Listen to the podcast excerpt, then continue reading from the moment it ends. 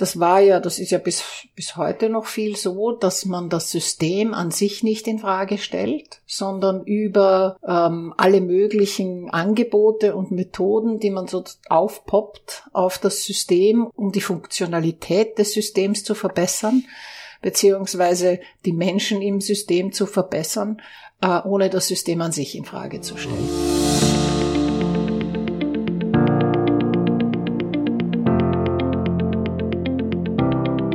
Hallo, liebe Zuhörer. Herzlich willkommen zu einer neuen Next Organize Folge. Mein Name ist Klaus Polley. Das ist der Podcast über Organisation und die Wirtschaft von morgen. Dieser hilft dir, die Buzzwords der neuen Arbeitswelt besser zu verstehen und zeigt, was hinter Begriffen wie New Work oder agile Transformation wirklich steckt. Hier erhalten Menschen und Organisationen die notwendige Orientierung, um die Zukunft noch erfolgreicher zu gestalten. In den Folgen lernst du regelmäßig erfolgreiche Pioniere aus der Arbeitswelt von morgen kennen. Du erlebst, was hinter den Geschichten der Menschen und Organisationen steckt, die bereits die ersten Schritte in der neuen Arbeitswelt gegangen sind. Profitiere von ihren Erfahrungen, die dieser Podcast dir schenken möchte. Alle Informationen zum Podcast und unserem jährlichen Festival findest du im Übrigen unter www.nextorganizing.de. Los geht's mit einer neuen Episode.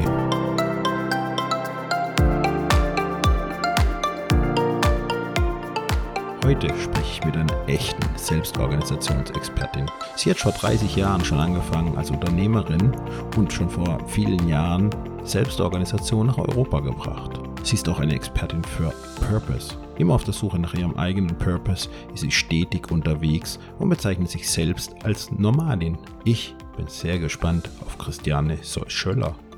Wer ist eigentlich Christiane? Du hast einiges zu erzählen über, über, über dein Leben. Mhm. Du nennst es konventionelles Leben und dann musst du demnach jetzt ein unkonventionelles Leben führen. Oder postkonventionelles. Oder postkonventionelles. Und also, würde mich einfach interessieren, ich, ich komme aus einem konservativen österreichischen Hintergrund, habe mich erfolgreich gegen jede akademische Ausbildung gewehrt. also ich habe meine Zeit an der, an der Universität hauptsächlich dafür genützt, viel Spaß zu haben. Und ich glaube, das war damals einfach auch schon so meine innere Auflehnung gegen das, was sein sollte. also so, das äh, theoretische Lernen ist nicht meins. Bei mir ging es immer schon darum, praktische Erfahrung zu machen. Da habe ich mir, glaube ich, nicht viel entgehen lassen. Hab halt dann, weil ich äh, mehrsprachig aufgewachsen bin, ganz äh, in der Hotellerie, in der Rezeption begonnen, weil das war der einzige Job, den ich bekam. Und damals habe ich schon gemerkt, wie interessant das ist, Menschen zu beobachten. Das ist ja eine Hotelrezeption ist ja geradezu hervorragendes Terrain. Hab's dann gelassen, bin dann in die Werbung. Da ging es halt auch um Kommunikation, um Austausch. Dann habe ich sehr schnell gemerkt, dass mir das zu oberflächlich oberflächlich ist. Also so dieses nach außen hin schmücken und nicht zeigen, was innen ist. Dann hat es mich angefangen zu interessieren, was innen ist. Hab äh, mir überlegt, was muss ich lernen, damit ich verstehe, was spielt sich denn inner, innen in einer Organisation ab. Und äh, habe mir gedacht, nein, studieren ist nicht so meins. Das habe ich schon mal gewusst, habe ich schon mal erfahren. Und habe einfach, damals war NLP das große Ding. Ne? Habe angefangen mit NLP-Ausbildung, habe das Glück gehabt, dass ich an sehr, sehr gute Ausbilder gestoßen bin und das hat bei mir eigentlich schon was losgetreten, weil ich damals erstmalig gelernt habe zu verstehen, was ist Wirklichkeit, ja, was ist wahr und wie kreieren wir unsere Wirklichkeit. Also so der konstruktivistische Hintergrund, das habe ich, das war für mich komplett neu. Ja, also ich kam schon aus dem Hintergrund, wo man weiß, was richtig und was falsch ist. Und das hat eigentlich, das hat meine, meine sozusagen meine Reise ins Jetzt losgetreten. Da, ich habe dann alles aufgegeben, Ah ja, was ich nicht gesagt, ich habe 1989 meine erste Firma gegründet äh, als Werbeagent, eine Werbeagentur, weil ich dachte, ich lasse mir nicht sagen, was zu machen ist. Ich sag's mir selber. Hast du ja von den Eltern nicht sagen lassen, was zu machen nee. ist, weil du bist ja nicht in den elterlichen Betrieb eingestiegen zum Next. Dann nachher eben schon. Aber nicht am Anfang. Aber nicht am Anfang. Nein, das war auch irgendwie gar nicht so vorgesehen. Ich habe dann, ähm, ja, ich habe dann irgendwie deckt, also jetzt mag ich sozusagen hier vorne dran stehen obwohl, also so bewusst war mir das damals gar nicht. Es ging mehr darum, zuerst mal mein eigenes Ding zu machen und ich glaube, wenn ich jetzt so zurückblicke, ging es mir um die Unabhängigkeit, damit, da, dass ich meine eigene, also mit dem, dass ich mein eigenes hatte, ähm, war es dann plötzlich auch interessant für mich ins Familienunternehmen einzusteigen und das habe ich ja dann auch parallel gemacht. Ja, also ich habe zehn oder elf Jahre parallel meine eigene Firma und dann bloß einem Jahr oder eineinhalb Jahre später bin ich zuerst sozusagen in die Assistenzfunktion und dann relativ schnell in die Geschäftsführung äh, unseres Familienunternehmens eingestiegen. Eine Holdinggesellschaft mit Beteiligungen in Tochtergesellschaften und einer 100% Tochter, damals schon im IT-Bereich und parallel eben meine eigene Agentur. Die Erfahrungen, also von der Werbeagentur, da habe ich dann sehr so habe ich so bald gemerkt, also da, da, das mag ich, das, das, da will ich, da muss ich was, da muss was anderes. Hab dann mal angefangen, mir auf, auf die Fahnen zu schreiben, ganzheitliche Kommunikation, die Abstimmung von externer und interner Kommunikation. Also ich habe immer schon irgendwie ging es mir darum, Neues reinzubringen und so das Pionierdasein, das ist mir schon irgendwie, das liegt mir im Blut. Ne? Und das war viel, viel, viel selbstständig, Familienunternehmen, alles, alles gleichzeitig ja, ja. und irgendwann ja. kam trotzdem der Bruch. Ja. Also zuerst, ähm, da, also nämlich Bruch kann man so nicht sagen. Zuerst habe ich mein, kam mein Sohn auf die Welt. Das ist natürlich schon eine Zäsur äh, in, im, im Leben. Da, wenn dann das Kind mal auf der Welt ist, ist nichts mehr so, wie es vorher war äh, in einer wunderbaren, ganz wunderbaren Art. Das hat mich dann dazu gebracht, dass ich meine, also mal die Agentur abgegeben habe und schön langsam angefangen habe, mich aus der Familienfirma selber wegzurationalisieren. Und gleichzeitig eben schon gemerkt habe, dass ich anders arbeiten möchte, eben wie gesagt auch übers NLP und habe dann also alles Unternehmerische mal aufgehört, abgegeben und angefangen äh, zu trainieren, ganz einfach Kommunikationstraining zu machen. Aber aufgrund meiner Erfahrung bin ich super schnell ins Führungskräfte, in die Führungskräfteentwicklung und ins, äh, also ganz allgemein ins Leadership Training geholt worden. Und ähm, und du hast es selber angeboten, nicht das mitgemacht. Zuerst, ja, zuerst habe ich mitgemacht und, und dann, dann habe ich aber habe ich selber angefangen, Leadership Development Programme zu entwickeln und auch anzubieten. Das war, das hat mir sehr, sehr viel Spaß gemacht. Ich bin auch immer wieder eingeladen worden, in größeren Projekten mitzuarbeiten. Allerdings der Schwerpunkt war schon auch das Leadership Development im Rahmen von größeren äh, systemischen Organisationsentwicklungsprojekten. Ich hatte die Ausbildung dann schon gemacht. Ich habe ja ununterbrochen Ausbildung gemacht während meiner, während meiner Arbeit. Also systemische Organisationsentwicklung, systemische Aufstellungsarbeit, dann ins Integrale hinein, dann ähm, Coaching, äh, also äh, ja, über die Jahre. Wie soll ich sagen, mit sehr viel Ambition und sehr viel Begeisterung mit Menschen zu arbeiten, wie sie in ein besseres Miteinander kommen können. Immer wieder also in den Programmen mit mehreren Modulen habe ich gemerkt, man hat da so drei Tage Zeit, miteinander zu arbeiten. Alle sind super begeistert und sagen, ach, das ist wunderbar und das nehmen wir jetzt alles mit, gehen in die Organisation zurück und nach drei Monaten kommst du mit den Menschen zusammen und es ist so, als ob du, du hättest noch nie mit denen gearbeitet. Die gehen, Menschen gehen in die Organisationen zurück und es ist eine Sogwirkung, so die Organisationsdynamik saugt die Menschen wieder hinein und es ist fast nicht möglich, ähm, so, also so habe ich das erlebt. Es war den Menschen nicht möglich, in der Organisation das umzusetzen, was sie als berührt hat, als, als wunderbar empfunden haben. Und das hat mich endlos frustriert. Also, also die Wirksamkeit geht verloren, dass komplett. die Menschen rausgehen mhm. und wirksam in ihrem Umfeld werden können. Und das ist das, wo ich mir gedacht habe, dass, also wenn man, da habe ich mich selbst als wirkungslos erlebt, mein Tun als wirkungslos erlebt und das hat mich dann schon auf die Dauer sehr frustriert. Das war ja, das ist ja bis, bis heute noch viel so, dass man das System an sich nicht in Frage stellt, sondern über alle möglichen Angebote und Methoden, die man so aufpoppt auf das System um die Funktionalität des Systems zu verbessern, beziehungsweise die Menschen im System zu verbessern, äh, ohne das System an sich in Frage zu stellen. Mhm. Das heißt, man versucht die einzelnen Zahnrädchen an einem dysfunktionalen System permanent genau. zu ölen, schmieren und zu verbessern, wo du aber sagst. Es ist, es ist wirklich, es ist so wie, es ist Symptombehandlung und nicht Ursachenbehandlung. Okay. Und das, äh, also es gibt ja ganz wunderbare, ganz wunderbare Dinge im Leadership Development, in der Personalentwicklung. Also es ganz ganz wunderbare,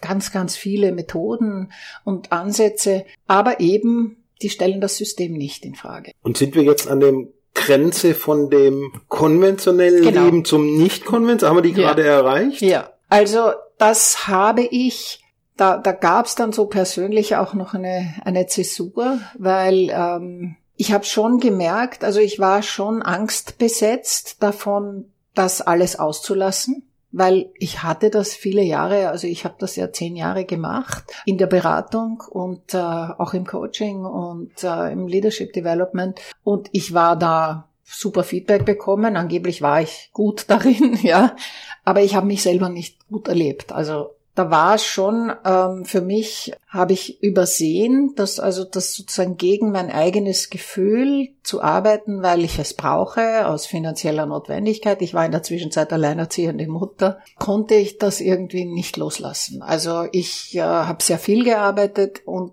habe nicht gemerkt, dass ich hier dass es in mir was gab, was versucht hat, mich woanders hinzuleiten und ich habe es aber abgewehrt. Das ist sehr kräfteraubend. Ich habe, ich musste leider oder heute vielleicht Gott sei Dank, also über den Weg eines persönlichen Zusammenbruchs, wo es wirklich aus war, also da ging gar nichts mehr bei mir, habe ich dann loslassen können und ähm, da hatte ich schon so hineingeschnuppert in die, also dass es schon neuere Sachen, andere Sachen gibt. Aber wie gesagt, da ist dann doch bei mir auch die Angst hochgekommen, einmal das, das Bewährte, das, was mich nährt, loszulassen. Und für mich gab es da irgendwie ich habe das versucht, eine Zeit lang parallel zu machen, Neues zu lernen, mal zu schauen, was ist es, gibt es anders, aber es, das habe ich irgendwie nicht geschafft, dieses Parallelwelt. Ne? Und dann eben einfach auch über einen persönlichen Zusammenbruch ging es dann.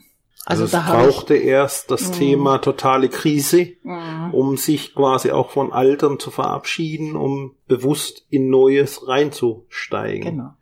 Jetzt hast du das Thema Angst erwähnt. Mhm. Momentan beschäftigt dich das Thema Liebe. Das Angst und Liebe hängt zusammen? Interessant.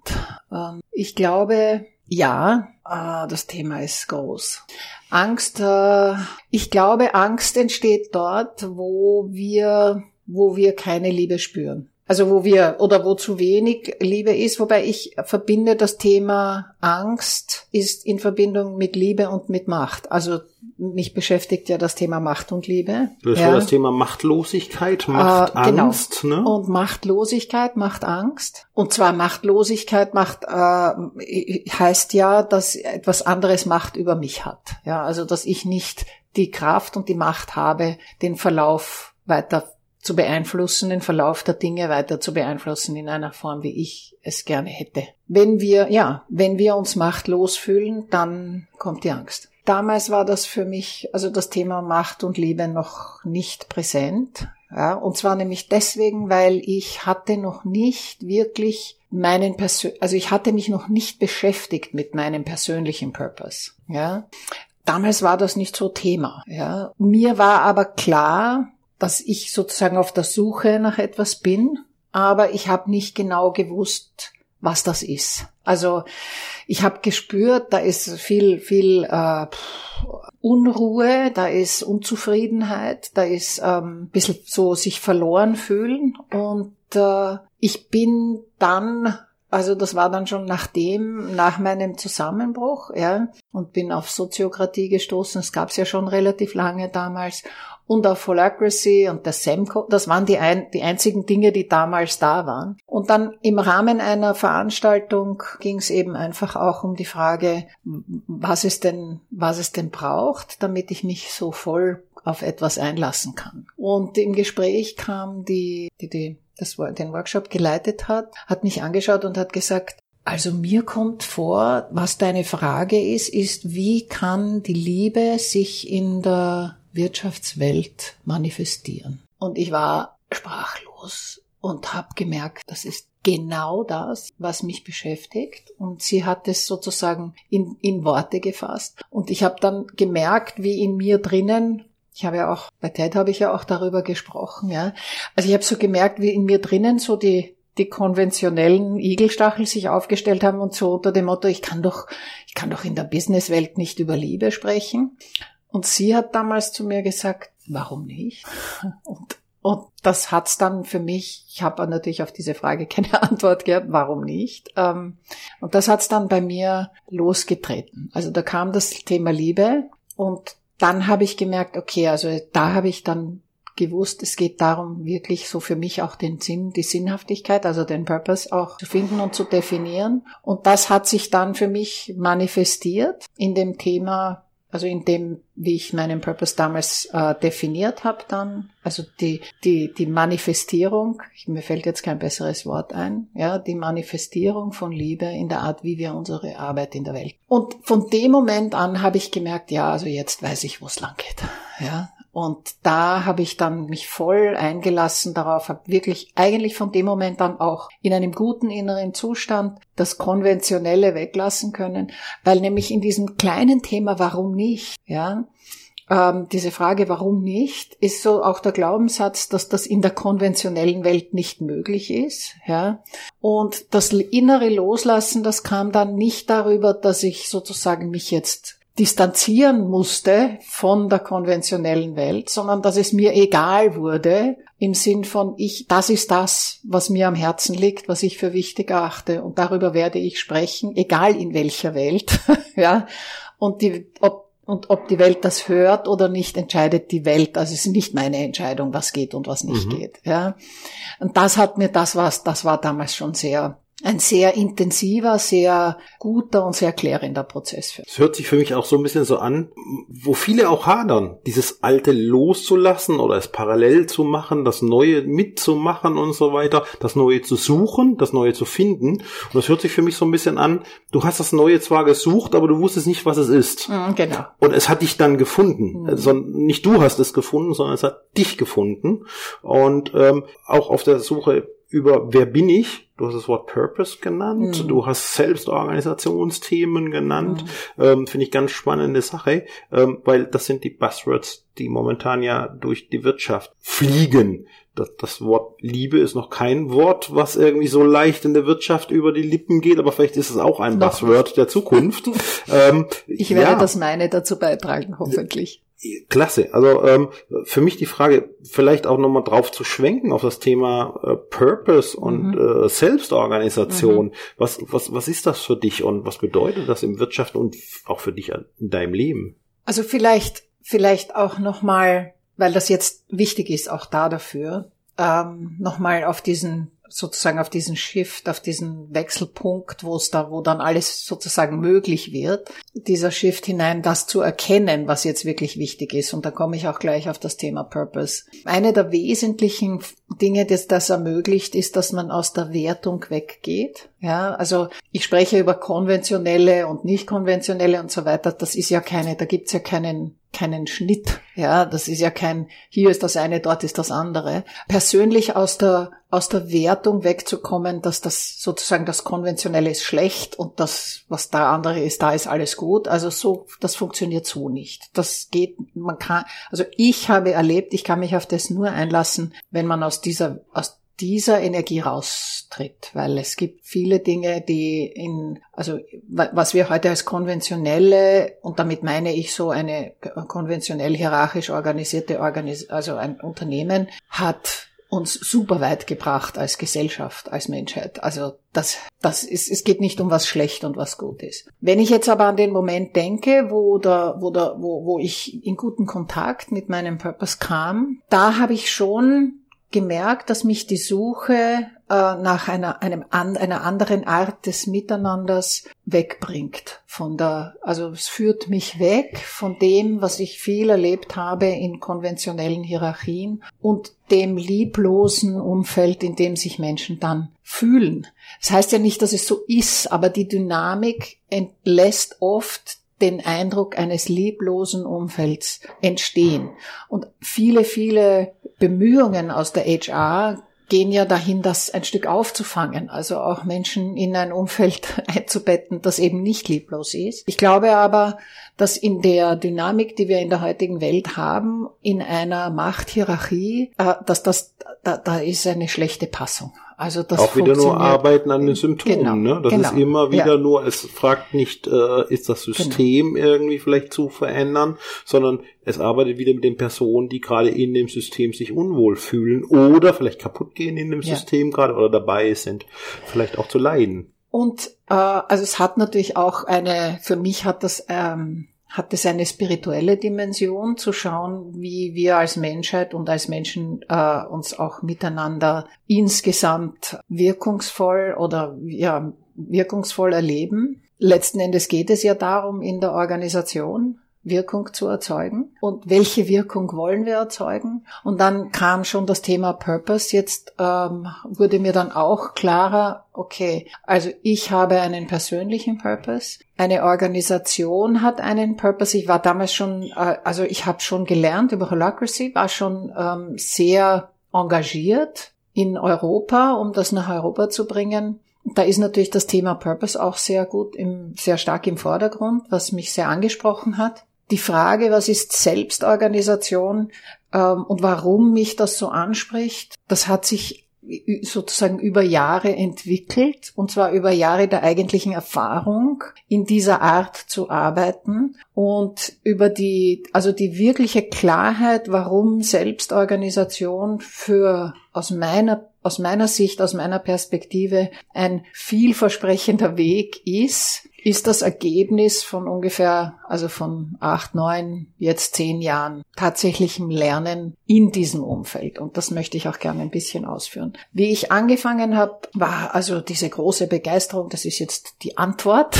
ja, wir neigen ja doch auch, auch ich dazu, ähm, mal die Dinge ähm, als Antwort zu erleben und habe mich voll auf das eingelassen und habe zwei Dinge parallel erlebt. Das eine war die Begeisterung, wie toll das funktionieren kann, wie fein das ist, äh, in einem, also so äh, Verantwortung verteilt, äh, Autorität verteilt, die Entscheidungsprozesse nicht auf jemanden warten zu müssen, der einem sagt, wo es lang geht. Ich war ja selber, wir waren ja mit meiner Organisation nur zu zweit, ja. Also die Begeisterung, wie das, wie das flutscht, ja, auf gut Deutsch. Gleichzeitig hat es parallel dazu die Beziehung mit meiner damaligen Geschäftspartnerin extremst belastet und innerhalb relativ kurzer Zeit ist das auseinandergebrochen. Ich habe das damals, also ich hatte damals keine Tools an der Hand, interessanterweise. Äh, trotz meiner vielen Erfahrungen hat das sehr stark polarisiert. Also dieses, das Leben, dieses andere Leben hat extrem polarisiert und hat dazu geführt, dass diese Beziehung auseinandergebrochen ist. Also diese Partnerschaft, diese Geschäftspartnerschaft. Ich habe dann angefangen, auch ein, ein Unternehmen hier in Wien zu begleiten und äh, mit der Implementierung von Holacracy. Habe dann dort auch erlebt, wie schwierig das ist und dass das anfängt für die Menschen extrem schwierig zu werden und zwar miteinander. Und das war was ich erlebt habe, war interessant, weil egal, auch wenn man so Räume gestaltet hat, wo dann das sehr weit verbreitet, das heißt dann Tribe Space, ja. Mhm. Das ist so, so von neun bis zehn haben wir Tribe Space, da sind wir jetzt als Menschen zusammen und dann gehen wir wieder in die Rollen. Das ist ein vollkommenes Missverständnis dessen, was sich tatsächlich abspielt. Damals hat ähm, der Tom Thomason, der ja Mitgründer und Mitentwickler von Holacracy war, ein Webinar gemacht und hat gesagt ähm, und hat geredet darüber, die Kontexte, die sichtbar werden, wenn man Holacracy praktiziert. Und er hat damals das erste Mal vier unterschiedliche Räume, also ich nenne das jetzt mal Räume, er hat es Kontexte genannt, aufgezeigt und mir ist das wie Schuppen von den Augen gefallen. Ich habe mir gedacht, jetzt ist es ganz. Ja, also ich war dann, bin mir ist dann klar geworden, es hat sich angefühlt wie Fragmentierung und durch dieses Bild habe ich das Gefühl von Ganzheit bekommen. Und dann habe ich das aufgegriffen und habe angefangen, das zu entwickeln, was heute Language of Spaces heißt. Habe damals mit dem Unternehmen, mit dem ich gearbeitet habe, habe ich die ersten Versuche gemacht damit. Und das hat tatsächlich, obwohl die Methode an sich ja noch gar nicht irgendwie entwickelt war, aber ich habe so die ersten Gehversuche gemacht, hat das sofort Erleichterung gebracht.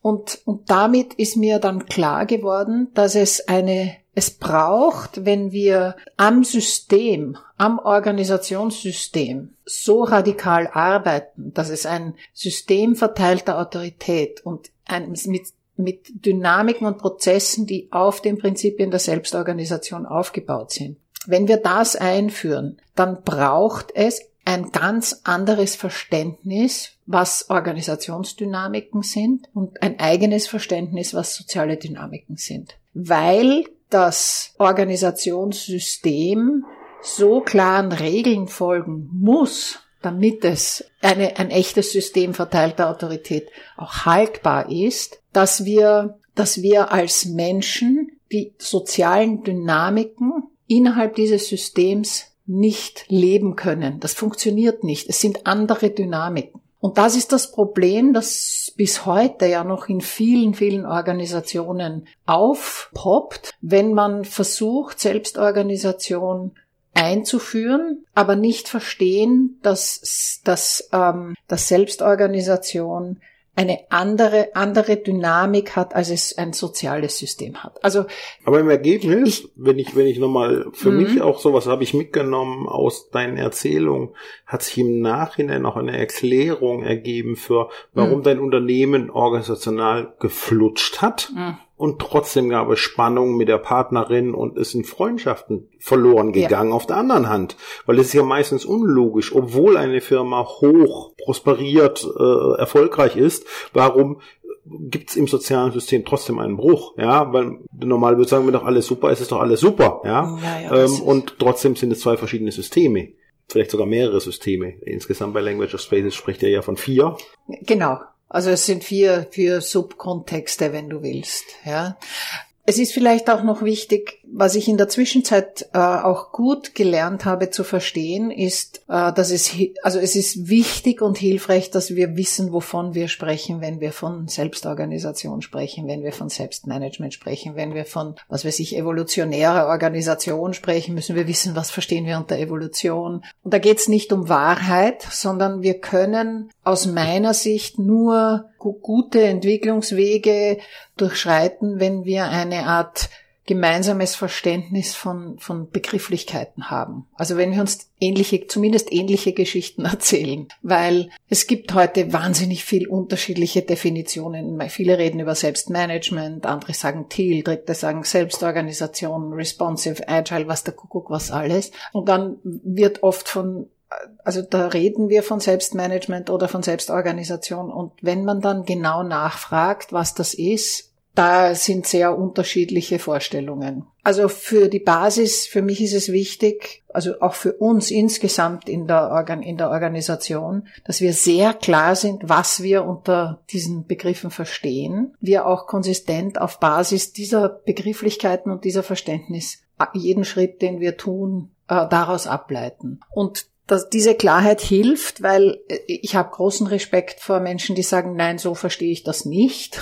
Dann ist das super, das bringt nur Klarheit. Dann ist es gut, wenn diese Zusammenarbeit nicht stattfindet. Ne? Mhm. Also jetzt nicht im Sinne von von äh, das ist das ist schlecht, dann können wir nicht miteinander, sondern es ist ein anderer Zugang und ich glaube, dass wir am Weg vorwärts sind in, in, ein, in ein sozusagen in eine neue Ära. Und da gibt's viele verschiedene Wege hin. Und äh, das ist auch gut so. Und es geht um die, also jeder geht einen Weg, aber welcher Weg äh, und was die Prinzipien oder was dem zugrunde liegt. Je klarer das ist, desto besser.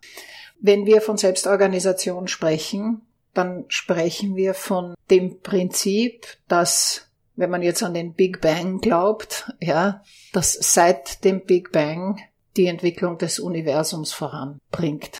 Also das heißt, die Dinge entwickeln sich und das heißt, es gibt gewisse äh, Prinzipien, nach denen das passiert. Was ist es, ja, wonach sich Entwicklung also wie sich Entwicklung abbildet. Und aus meinem Verständnis ist das die laufende Anpassung an sich ständig verändernde Umfelder, Kontexte. Dann braucht es eine Kraft, sozusagen eine Energie, die diese Entwicklung ermöglicht. Wir definieren das heute als Spannung, ja, das ist ja, und letzten Endes ist es aber so, wo keine Spannung ist, ist kein Leben, ja, sondern das ist, die Spannung ist das, was ununterbrochen Entwicklung vorwärts treibt, ja. Die Energie, etwas, ein, ein von nach, also ein Zug, eine Energie, diese Spannung, die mich von hier nach dort bringt, ist das, was in der Selbstorganisation in jeder Entwicklung in der Natur ein Vorwärts bringt. Aber diese, ja. was du ja sagst, ist ja im Prinzip, du machst ja wahrscheinlich auch ganz vielen Leuten Angst, weil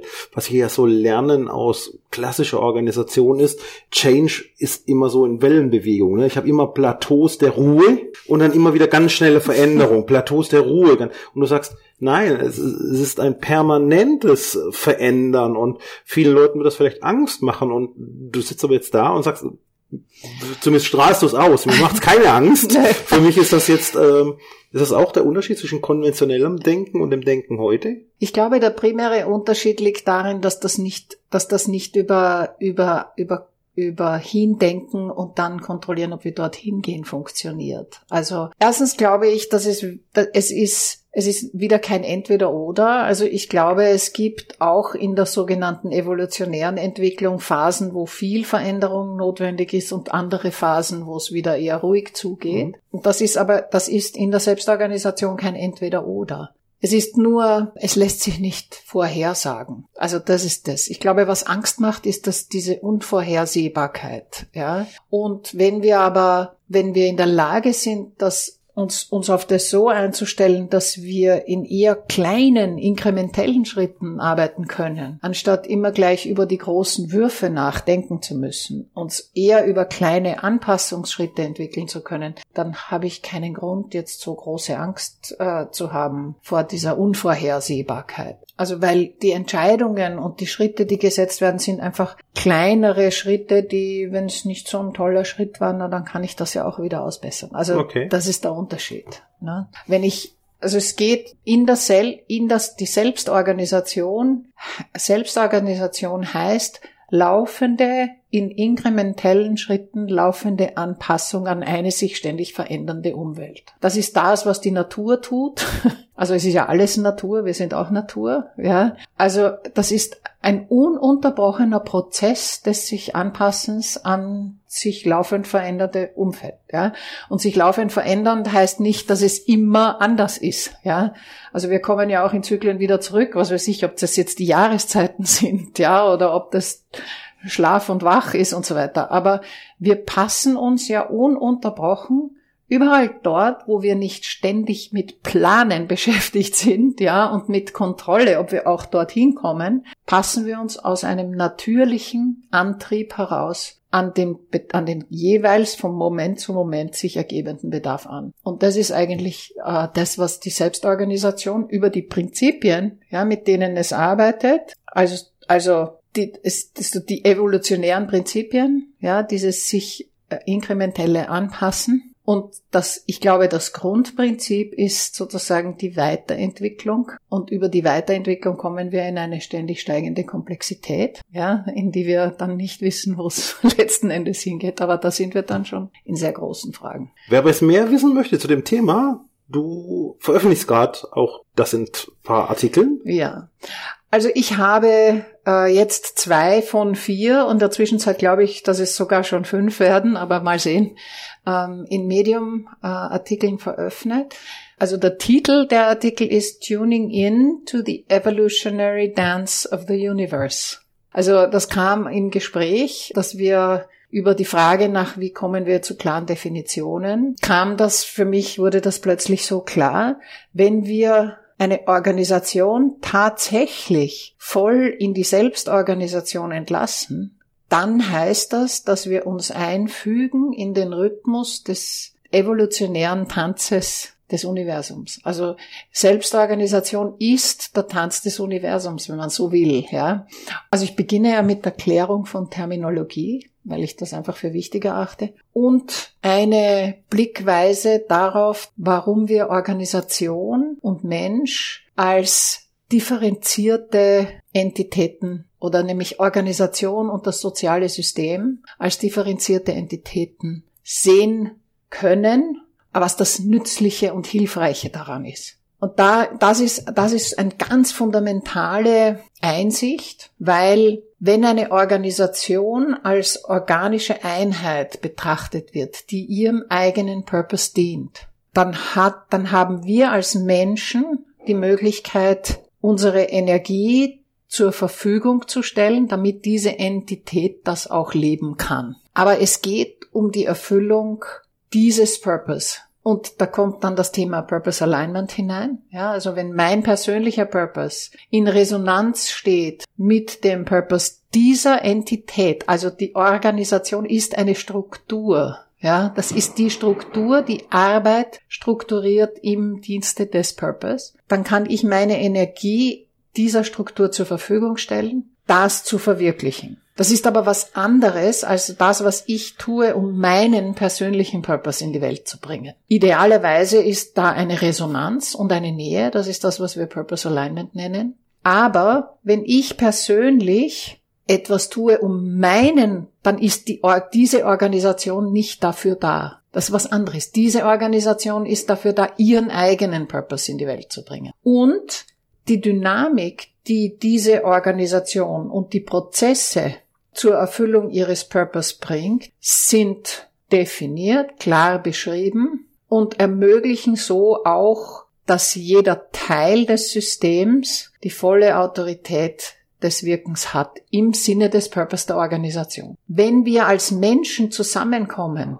dann haben wir als soziales System ganz andere Dynamiken, die wir brauchen und andere Prozesse, die wir brauchen, um ein gutes Miteinander zu gestalten. Da ist der der Sinn des sozialen Systems oder der Purpose des sozialen Systems als Kollektiv gemeinsam in einem so guten Zustand zu sein, damit wir alle aus diesem guten Zustand heraus unsere Energie in die Organisation bringen können. Aber um diese gute Energie, also diesen gut, dieses gute Miteinander zu haben, braucht's vollkommen andere Dynamiken, andere Prozesse, die uns als Menschen beschäftigen, als das, was die Organisation braucht. Und deswegen ist es so wichtig, dass wir differenzierte Betrachtungsweise auf die Organisation, auf das Organisationssystem haben auf der einen Seite und auf das soziale System auf der anderen Seite. Differenzierung heißt nicht Trennung.